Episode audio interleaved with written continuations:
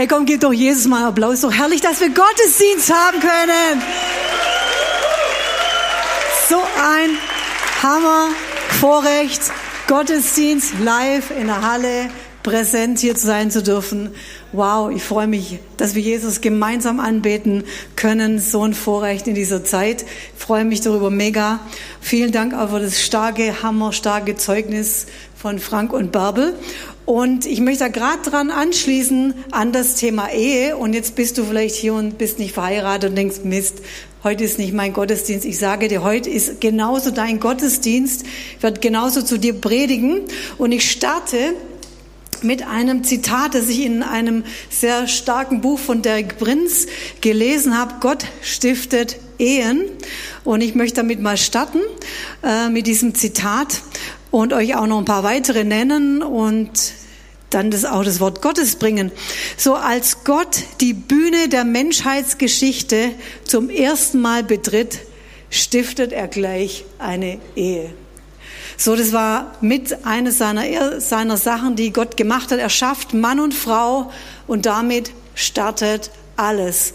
Damit startet die ganze Menschheit und er legt in diese Ehe, in dieses Paar, in diese, in diese Zweisamkeit, legt er all seine Verheißungen hinein. Er legt die ganze Menschheitsgeschichte dort hinein. Und diese zwei Personen repräsentieren den lebendigen Gott, repräsentieren sein Reich. Aus ihnen kommt Multiplikation. Sie reflektieren das Bild Gottes. Sie als Vater, als Mutter repräsentieren sie Gott, spiegeln ihn wieder, spiegeln seine Autorität wieder. Und er macht mit ihnen einen Bund, eine, eine Schlagkraft, einen Bund mit diesen zwei Menschen. Und diese Ehe und dieses, dieser Ort und dieser Bund ist der Ort der größten Autorität und Vollmacht. Noch ein Zitat von Derek Prinz. Die Menschheitsgeschichte beginnt nicht nur mit einer Hochzeit. Sie ist auch dazu bestimmt, mit einer Hochzeit vollendet zu werden. Und das lesen wir in der Offenbarung. Wir beginnen am Anfang. Im Anfang war das Wort im Anfang war die Hochzeit und am Ende war die Hochzeit. Und ich möchte sagen, so eine Location kannst du nirgends mieten. Und auch das Hochzeitsmahl werden wir hier auf der Erde nie so bekommen. So, das heißt, du bist bei einer hammerstarken Hochzeit mit dabei, wenn du Kind Gottes bist, wenn du zu Jesus gehörst. So, das, die Menschheitsgeschichte startet mit Autorität und Herrlichkeit und sie endet genauso mit dieser Autorität und Herrlichkeit. Und noch ein Zitat vom ersten Buch Mose bis hin zur Offenbarung ist Hochzeit und Ehe das Leitthema. Und wir wissen, dass Jesus sagt, er ist der Bräutigam, die Gemeinde ist die Braut und wir werden dem Bräutigam zugeführt. Es wird eine Riesenhochzeit im Himmel. Und ihr könnt euch natürlich denken, dass genau da, wo Gott seine Verheißung hinlegt, da, wo Gott seine Salbung hinlegt, das genau ist das, was der Teufel zerstören möchte als allererstes. Er ist der Widersacher Gottes, er hasst Gott und deshalb hasst er alles, was Gott geschaffen hat. Und seine, mit seine größte Freude ist es, Ehen zu zerstören. Denn die Ehe repräsentiert den Bund Gottes. So der Teufel kämpft dagegen und er kämpft gegen Gemeinschaft. Er kämpft gegen dieses Zweierteam und er setzt alles daran, diese Einheit auseinanderzubringen. So, ich werde gleich auch noch was zu dir sagen, wo du nicht verheiratet bist. Ich möchte aber noch mal ein Zitat bringen, weil es hochinteressant ist, ähm, diese, dieser Zusammenhang zu sehen von der Ehe und mit einem Zustand von einem Land. Und ich zitiere nochmal Derek Prinz, der sagt, diese kurze Analyse des biblischen Musters für die Ehe steht im krassen Gegensatz zu den heutigen Maßstäben in der Welt, aber auch mit den Vorstellungen, die in vielen Teilen des Leibes, Jesu, des Leibes Christi akzeptiert wurden. Die vorherrschende Grundeinstellung zur Ehe gibt in der Regel genau Aufschluss über den moralischen und geistlichen Zustand einer Kultur oder Zivilisation. Interessant. So er sagt, so wie die Ehe geehrt wird, geachtet wird in einem Land, Daran siehst du den geistlichen Zustand von einer Nation. Und das sehen wir, ja. Das sehen wir in unserem eigenen Land, das sehen wir in unserer humanistischen Welt, wie Ehe beurteilt wird, wie Ehe gestaltet wird. Und er sagt, hey, du, ähm, entsprechend dazu gilt, die Erneuerung einer Kultur zeigt sich parallel dazu in der Erneuerung der biblischen Werte in Bezug auf die Ehe. Und das können wir in Jeremia sehen. In Jeremia 25, 10 bis 11 lesen wir, dass Gott droht und sagt, ich werde Verwüstung bringen aufgrund eurem Niedergang, eurem moralischen Niedergang. Und die Verwüstung von dieser Nation sieht folgendermaßen aus. Ich lasse unter ihnen verloren gehen die Stimme der Wonne und die Stimme der Freude die Stimme des Bräutigams und die Stimme der Braut. Und dieses ganze Land wird zur Trümmerstätte, zur Wüste werden. Interessant. So, das heißt, der Niedergang ist sichtbar in der Ehe. Diese, diese Wüste ist genauso in Ehen, in zerstörten Ehen sichtbar. Und natürlich andersrum, Jeremia 33, 10 bis 11, die Wiederherstellung einer Kultur und die Wiederherstellung der Ehe gehen miteinander gleich. Gott verheißt die endzeitliche Wiederherstellung von Juda und Israel und sagt, so spricht der Herr, an diesem Ort, von dem er sagt, er ist verwüstet, dort wird wieder gehört werden die Stimme der Wonne, die Stimme der Freude, die Stimme des Bräutigams und die Stimme der Braut. Denn ich werde das Geschick des Landes wenden. So einerseits in der Verwüstung, aber andererseits auch in der Wiederherstellung. Und wir sehen, dass das ganze Thema Braut und Bräutigam, Ehe, immer im Mittelpunkt steht. So, jetzt sagst du vielleicht, Mensch, ich bin jetzt hier Single, jetzt, jetzt gehe ich hier irgendwie äh, an, an dem ganzen Thema vorbei. Nein, ich möchte sagen, äh, ich werde ich dir gleich nochmal zeigen. Ähm, so, die Ehe ist also die von Gott kleinste geschaffene Zelle. Und der Herr sagt in 1. Mose 2, Vers 18, es ist nicht gut, dass der Mensch allein sei. So, das möchte ich auch zu dir sagen. Du als Single, du als nicht verheiratete, verheirateter, es ist nicht gut, dass wir allein sind. Weißt du, allein gehst du ein. Gott hat dich nie zum Einzelkämpfer berufen. Ähm, und ich möchte auch sagen, wenn du Single bist, ich möchte sagen, die Ehe bringt dich nicht auf eine Heiligkeitsstufe höher. Ja, als ich Single war, als ich alleinerziehende Mutter war, da war Jesus mein Mann. Und er hat zu mir gesagt, du, ich mach dich doch komplett. Ich komplettiere das, dein Zustand. Du bist nicht irgendwie, da fehlt nichts, du bist von mir aus komplett. Das möchte ich dir heute auch sagen. So in Matthäus 18, Vers 19 steht, wenn zwei von euch, wenn zwei von euch auf Erden übereinstimmen werden, irgendeine Sache zu erbitten, so wird sie ihnen zuteil werden von meinem Vater im Himmel. Was für eine Autorität. Wenn zwei eins werden. Noch ein Zitat aus einem anderen Ehebuch, das heißt so Ehe und Gebet, da steht, Ehe ist die erste von Gott geschaffene Zweierschaft. Sie ist eine Liebes-, Lebens-, Glaubens-, Arbeits- und Kampfgemeinschaft und ein Stützpunkt für das Reich Gottes. Ich möchte dir aber auch zu deiner WG sagen. Ich möchte dir aber auch sagen, wo du vielleicht allein lebst, aber ein Teil von der Gemeinde bist. So, eure WG ist nicht nur eine Lebensgemeinschaft und ist ja ganz praktisch, da können wir dann kochen und zusammen Wäsche waschen und so weiter, sondern es ist auch eine Glaubensgemeinschaft, eine Kampfgemeinschaft und ein Stützpunkt fürs Reich Gottes. Einer schlägt tausend, zwei schlagen 10.000. So in 1. Mose 1, 26, das sagt der Herr. Und jetzt möchte ich darüber reden, über diese Autorität, die wir haben in dieser Ehe, in dieser Zweiergemeinschaft, in diesem sich eins machen. Lasst uns Menschen machen in unserem Bilde, nach unserem Gleichnis und sie sollen herrschen. Sie sollen herrschen.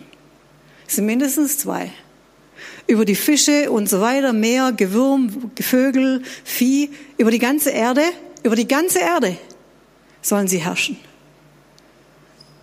So, jetzt überleg mal, jetzt haben wir so eine kleine Mini-Coronavirus-Dings, kleiner als eine Zelle. Und wenn schon so ein kleiner Coronavirus so die ganze Erde durcheinander wirbeln kann und alles beeinflusst, jeden Bereich, bis in jede Insel, überall, was denkt ihr, wie viel mehr so eine Zelle von einem Ehepaar in Autorität die ganze Erde beeinflussen kann? Autorität hat, Macht hat, wirklich Dinge zu verändern, umzustrukturieren, auf den Kopf zu stellen. Wer hätte gedacht, dass so ein Pups-Virus, den man nicht mal mit dem bloßen Auge sehen kann, sage ich mal, unser ganzes Leben auf den Kopf stellt. Wie viel mehr? Eine Zweierzelle, die von Anfang an geschaffen wurde, um zu herrschen und zu regieren. In Lukas 22, Vers 29 steht, ich verspreche euch, sagt Jesus, ihr werdet mit mir zusammen in meinem Reich herrschen, das mein Vater mir übergeben hat. Wir werden herrschen. Es scheint eine, eine durchgehend zu sein, dass Jesus sagt, herrschen. So, er hat also eine Autorität auf diese Zweiergemeinschaft gelegt. Von Anfang an, da gab es noch keine Gemeinde, da gab es noch keine Sippe, da gab es noch keine Familie, da gab es noch keine, kein Volk. Und er hat da schon die Autorität reingelegt. In Offenbarung 5, Vers 10 steht, du hast und hast uns, unserem Gott, zu Königen, und in der neuen Genfer Übersetzung steht, zu Mitherrschern gemacht und Priestern. Mitherrscher. 1. Korinther 4, Vers 8, neue Genfer Übersetzung. Da sagt Paulus, ihr seid ja schon satt, ihr seid ja schon reich, ihr sitzt ja schon auf dem Thron und das alles, ohne dass wir daran Anteil hätten. Was gäbe ich darum, ihr würdet tatsächlich schon regieren? Dann wären auch wir jetzt am Ziel, interessant, und würden zusammen mit euch herrschen. Interessant, dass das Paulus sagt, hey, das, das sind wir am Ziel, wenn wir, wenn wir das sind. Das sind wir mitten in unserer Berufung, wenn wir dort sind. So, diese Ehe ist diese kleinste Zelle von Autorität. Deine WG ist eine Zelle von Autorität, ein Ort, die Ehe des Abbildes des Bundes Gottes den Gott mit seinem Volk geschlossen hat, ein Bild von Braut und Bräutigam und von, dem, von der Gemeinde Jesu und von Jesus, dem Bräutigam, und das Gefäß, das der Teufel am meisten angreift. So, und wir haben Autorität in dieser Zeit.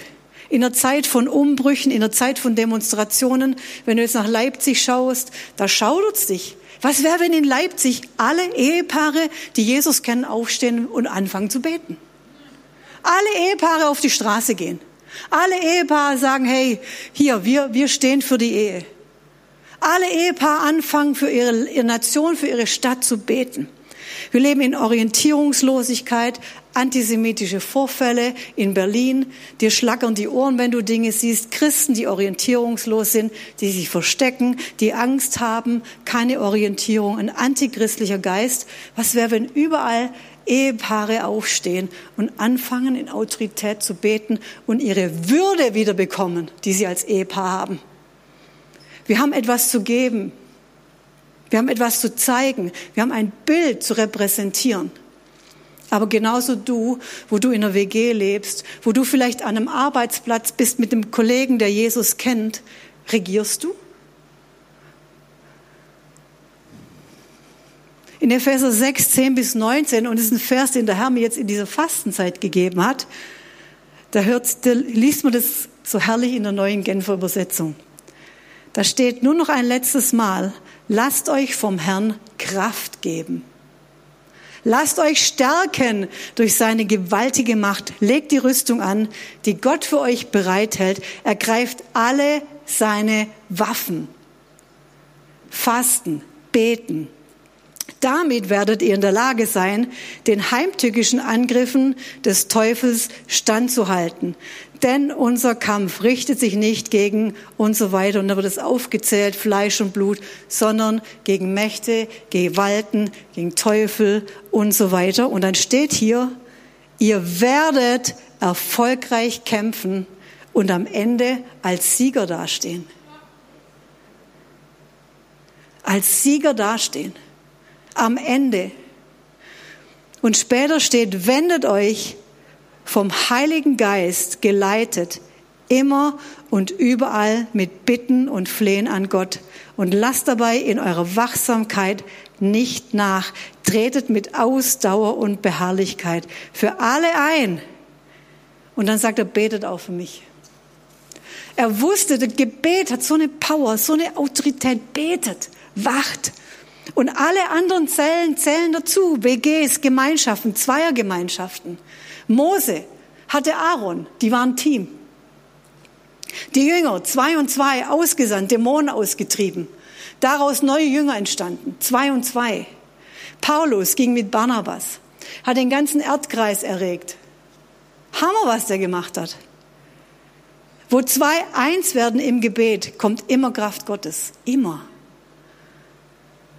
Nochmal Matthäus 18, 19. Wenn zwei von euch auf Erden übereinstimmen. Einer schlägt tausend, zwei zehntausend. Aber dazu brauchen wir auch in unseren Ehen das richtige Fundament. Versöhnte Beziehungen. So wie das Frank und Bärbel erzählt haben. Aufgeräumte Dinge. Nee, du musst nicht super heilig sein. Nein. Aber du lebst in Heiligung. Weißt du, deine Ehe, wenn du mal geheiratet hast, so, oh, wenn ich mal geheiratet habe, dann ist alles in trockenen Tüchern. Oha, da geht der Kampf erst richtig los. Weißt du, Ehe ist richtig Arbeit. Ist kein Ort der Selbstverwirklichung. Ist kein Ort, wo es darum geht, Haus, Beruf, Karriere, Kinder. Ist ein Ort, wo Gott wohnt. Und da gilt es, Hindernisse zu überwinden, gerade in unserem gemeinsamen Gebet. So was kann denn so ein Hindernis sein? Vielleicht schlicht und ergreifend deine Faulheit. Ich habe einen guten, guten Satz gehört. Wer alleine nicht betet, hat auch keine Lust, gemeinsam zu beten. Autsch. Unvergebenheit, klar.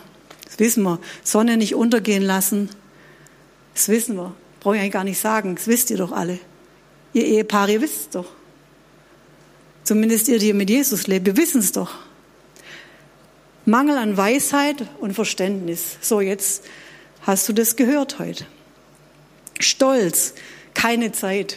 Oha, keine Zeit für Beten? Hm? Das ist wie wenn du sagst, ich habe keine Zeit zu atmen. Prioritäten falsch gesetzt.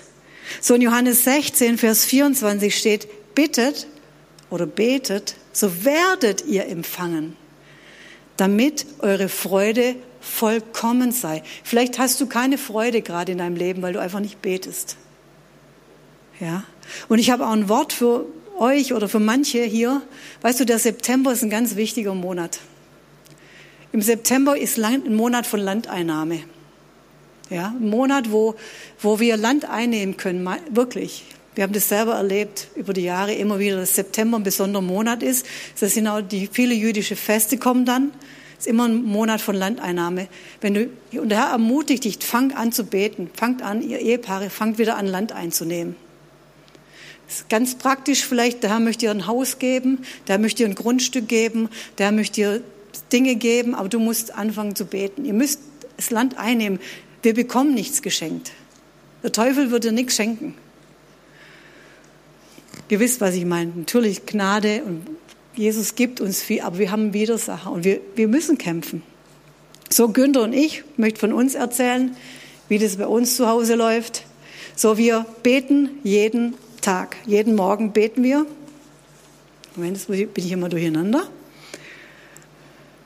Okay. Günther und ich, wir beten also jeden Morgen und wir nehmen das Abendmahl. Jeden, wir beten jeden Tag miteinander, weil wir wissen, dass wir den Teufel überwinden durch das Blut des Lammes und durch das Wort unseres Zeugnisses. Und das ist Gebet. So, wir beten jeden Tag für das, den Dienst, den wir haben, für die Verantwortung, die wir haben. Wir beten jeden Tag für die Leute in unserem Haus, jeden Tag auch für eure Nachbarn, unsere Nachbarn, ihr Ahrensens, ihr seid auch mal mit dabei. Wir beten jeden Tag für Jobst und Charlotte, unsere Leiter, weil wir uns in dieser Unterordnung leben wollen. Und ich weiß doch, hey, das ist das Haupt. Und wenn ich mich unterordne unter eine Autorität, dann weiß ich doch, wenn es der Autorität gut geht, geht es mir doch auch gut. Bet jeden, wir beten jeden Tag für Leiter, für, für unsere Familie, für jeden in unserem Haus, für die zukünftigen Ehemänner in unserem Haus. Wir beten jeden Tag dafür. Wir wissen, wenn wir beten, passiert immer etwas. Ich verspreche dir, wenn du als Ehepaar betest, es wird immer etwas passieren. Wir wissen, wir haben Autorität. Ich weiß es. Wir beten jeden Tag und wenn es nur fünf Minuten sind, meistens mehr, meistens machen wir einen Rundumschlag. Wir beten alles, was zu uns gehört, durch. Wie mit einem Maschinengewehr, ratter, ratter, ratter, einmal rundrum. Weißt du, dann liegt alles auf dem Schreibtisch Gottes. Dann weiß ich, das ist gut aufgeräumt. Jetzt kümmern sich Engel drum, der Herr kümmert sich drum, er bewegt seinen Arm. Günther und ich sind komplett unterschiedlich. Wir haben, sind total unterschiedliche Typen. Das ist immer so in der Ehe. Der eine will viel beten, der andere will wenig beten. Der eine will mega lang beten, der andere will kurz beten. Der andere will im Knien beten, der andere will im Liegen beten, der andere will mit einem Bein beten. Wir sind komplett unterschiedlich. Der eine, äh, der kann immer beten, Günther kann immer beten. Günther betet immer beim Autofahren. Er ist Gebetsleiter, er betet wirklich immer. Wirklich.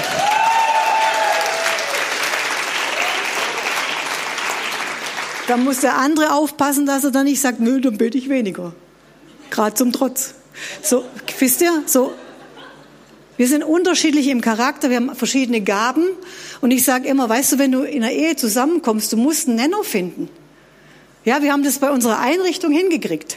Wir haben gemeinsam ein Sofa gefunden. Das war gar nicht so leicht, weil er will die Farbe, ich will die Farbe, er will den Stil, ich will den Stil, aber wir haben einen gemeinsamen Nenner. Warum findet ihr das nicht beim Gebet? Und ist oft unser Stolz, wirklich und nur unser Stolz weil ich reagiere auf die und das und das reagiere ich und da reagiere ich und hier reagiere ich. Weißt du, immer reagierst du. Reagier doch mal auf Gebet, reagier doch mal auf, auf, das Reden Gottes. Und wir haben den gemeinsamen Nenner gefunden. Was wir auch machen, wir nehmen unsere Eindrücke ernst. Ich nehme das ernst, was ich habe, empfinde, was wir im Geist empfinden, weil Gott redet doch zu uns. Und wir nehmen uns selber ernst. Und wenn wir mal streiten, was natürlich in jeder Ehe vorkommt, dann merken wir sehr schnell, beleidigt sein, was bringt mir das?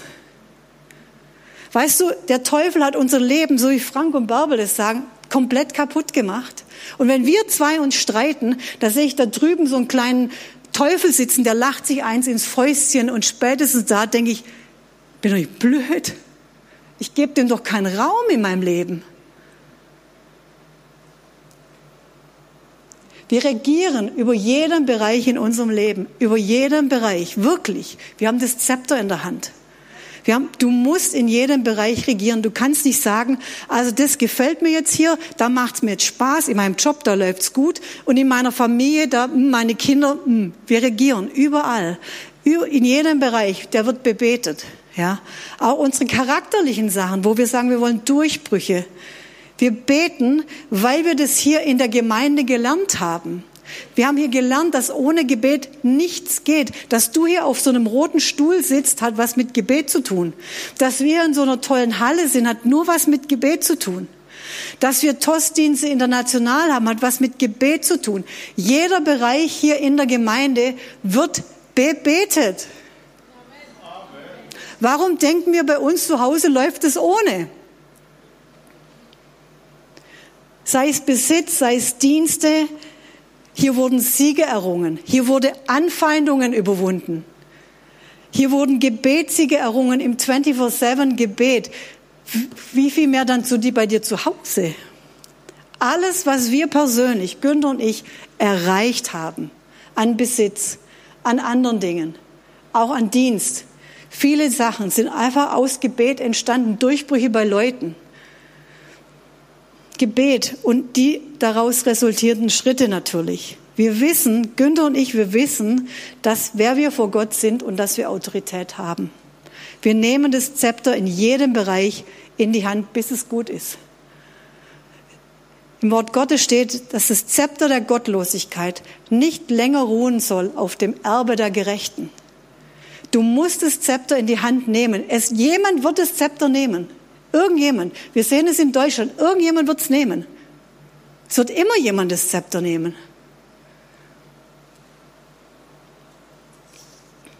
Wir regieren über unseren Finanzen, über, unsere, über Arbeitslosigkeit oder Arbeitsplätze, über charakterliche Sachen, Familienprobleme, Anfeindungen, Ungerechtigkeiten. Wir regieren über Orte, an denen wir wohnen. Ich bete für Gomaring und Tübingen, für die geistliche Atmosphäre. Ich wohne da. Ich beklag mich nicht über meine Nachbarn und denk, sondern ich fange an zu beten. Fange an zu beten und regiere über die geistliche Atmosphäre, wo du wohnst. Wir wissen, dann passiert was. Und noch eins, und es hört sich vielleicht ein bisschen vermessen an, aber wenn Günther und ich, wenn wir eins sind, dann sind wir unschlagbar. Das möchte ich dir sagen als Ehepaar. Es gibt keine größere Autorität als ein Ehepaar in Einheit. Das weiß der Teufel. Und wir dürfen nicht zulassen, dass irgendwas reinkommt in Ehe. Seelische Sachen, emotionale Sachen, Distanz. Wir reden auch viel miteinander. Wir Frauen müssen ja sowieso mehr, erstmal viel reden. Ist auch okay. Aber dann wird gebetet. Wir, wir lassen das nicht zu, dass wir da nicht zusammenkommen, ja. Weil wir schaden uns selber. So, jetzt möchte ich gerne bitten, dass die Band nach vorne kommt, die Anbetungsband, Care-Team. Vielen Dank für euch, für euren Dienst. Und ihr dürft mal aufstehen, weil wir werden jetzt beten. Wir werden jetzt beten. Ja, du darfst gern Jesus einen Applaus geben.